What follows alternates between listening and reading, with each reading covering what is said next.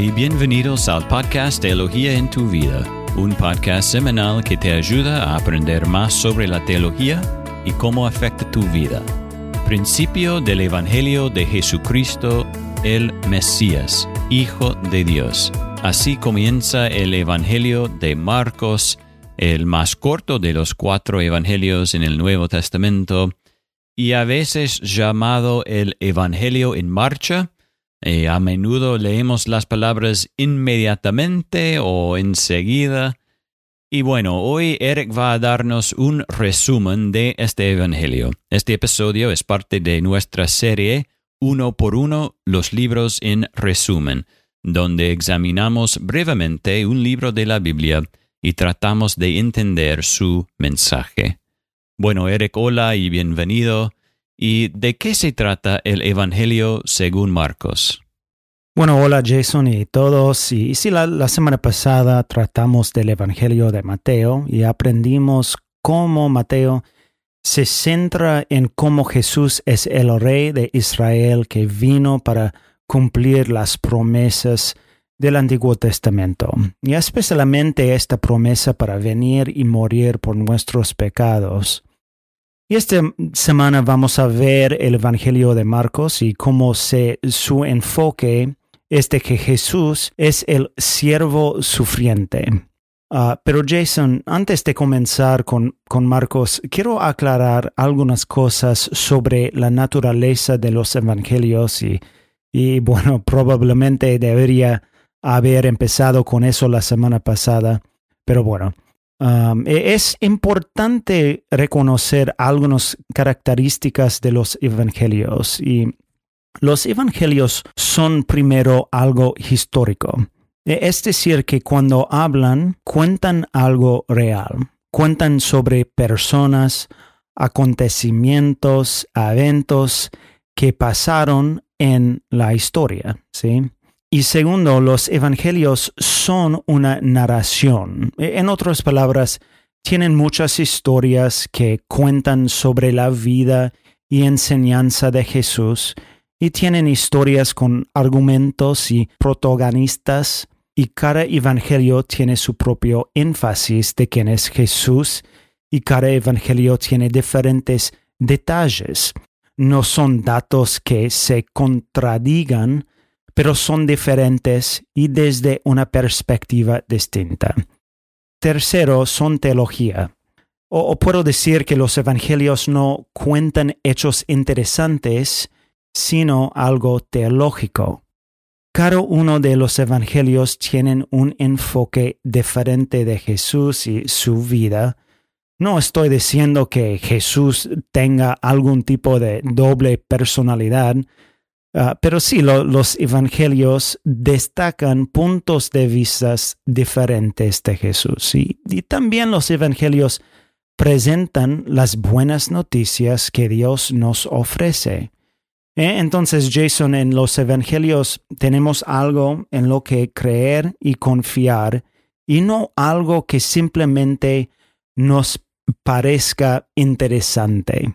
Bueno, Jason, ahora empezamos con el Evangelio de Marcos. Marcos fue escrito por Marcos, pero, pero algo interesante de Marcos es que él no era testigo ocular de Jesús y tampoco era uno de los discípulos de Cristo. Se basa en gran medida en la perspectiva de apóstol Pedro y, fue escrito para cristianos gentiles. Bueno, e, el tema principal que encontramos en el libro de Marcos es que Jesús es el siervo del Señor que sufre en nuestro lugar como un rescate y como un sacrificio y es un ejemplo y llamado para nosotros también. Uno de los versículos del libro que sirva para resaltar este tema es Marcos capítulo 10, versículo 45, donde dice, porque ni aun el Hijo del Hombre vino para ser servido, sino para servir, y para dar su vida en rescate por muchos. La mejor manera de dividir el libro es en dos partes. La, primera parte es de los capítulos 1 a 8 y la segunda parte del Marcos es, el, es capítulos 8 a 16. Eh, en los primeros ocho capítulos vemos el poder de Jesús y, sus milagros y también su enseñanza.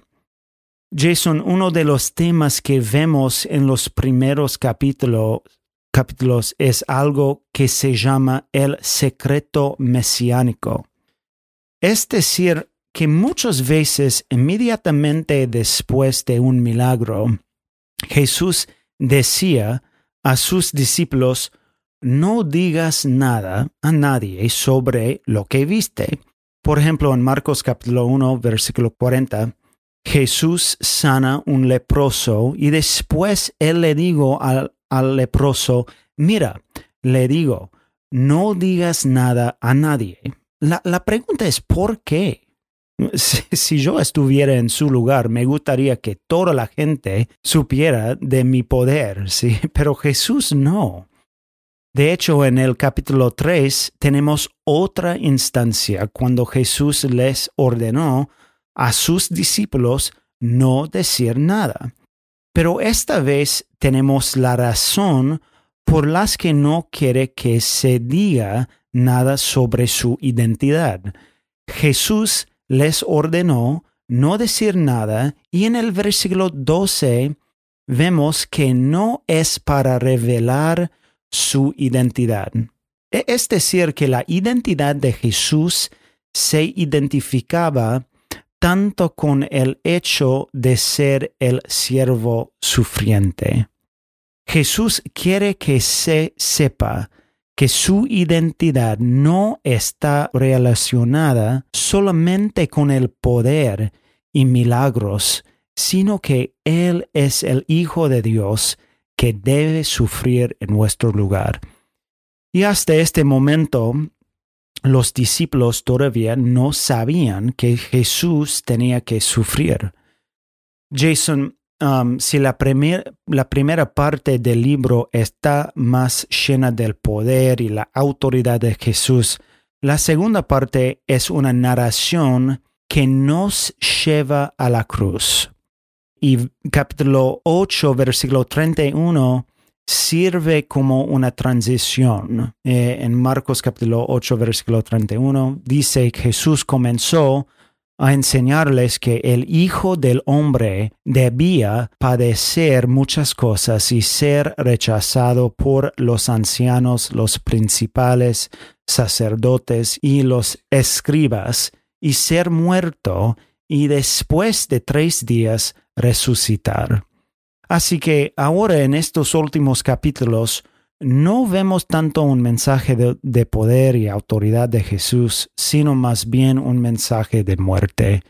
De hecho, Jason, tres veces después del capítulo 8, Jesús predijo su propia muerte y después los llamó a sus discípulos para que lo siguieran y responder.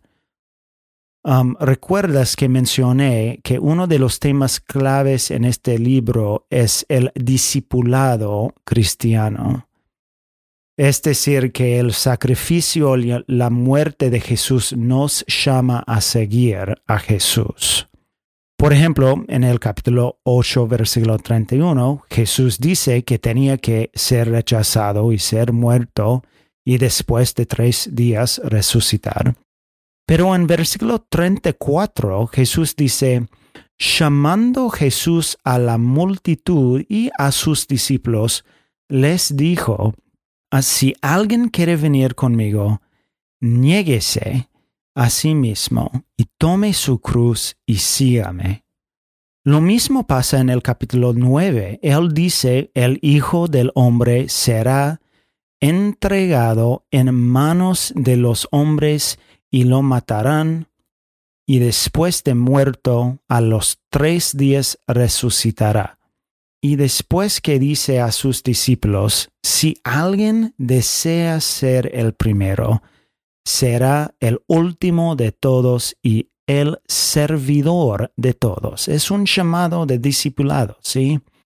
Bueno, un ejemplo más, en el capítulo 10 de Marcos, um, Jesús dice, Ahora subimos a Jerusalén y el Hijo del Hombre será entregado a los principales sacerdotes y a los escribas y lo condenarán a muerte y lo entregarán a los gentiles.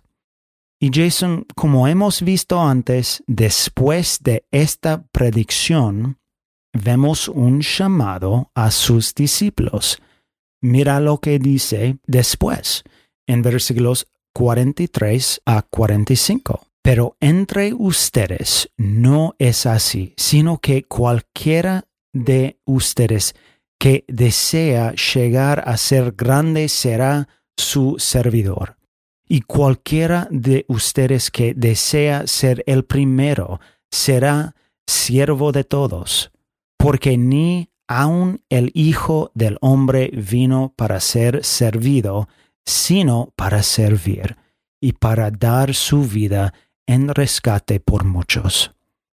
Jason, si quiero concluir mencionando algo con respecto al libro de Marcos, es que no podemos entender la identidad de Jesús si no lo conocemos como un Salvador que sufre por nuestros pecados. Sí, hacía varios milagros y sanaba a muchas personas con autoridad, pero sobre todo él murió y resucitó por nosotros y ahora nos llama a seguirle y a confiar en su vida, muerte y resurrección.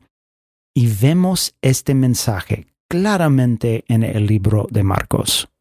Bueno, gracias Eric. Alabado sea Dios por Jesús, el siervo sufriente que fue traspasado por nuestras transgresiones, molido por nuestras iniquidades y por cuyas heridas hemos sido sanados. Bueno, eh, gracias de nuevo Eric por darnos este resumen de Marcos y gracias a todos por escuchar. Nos vemos la semana que viene cuando seguimos con el Evangelio según Lucas en Teología en tu vida.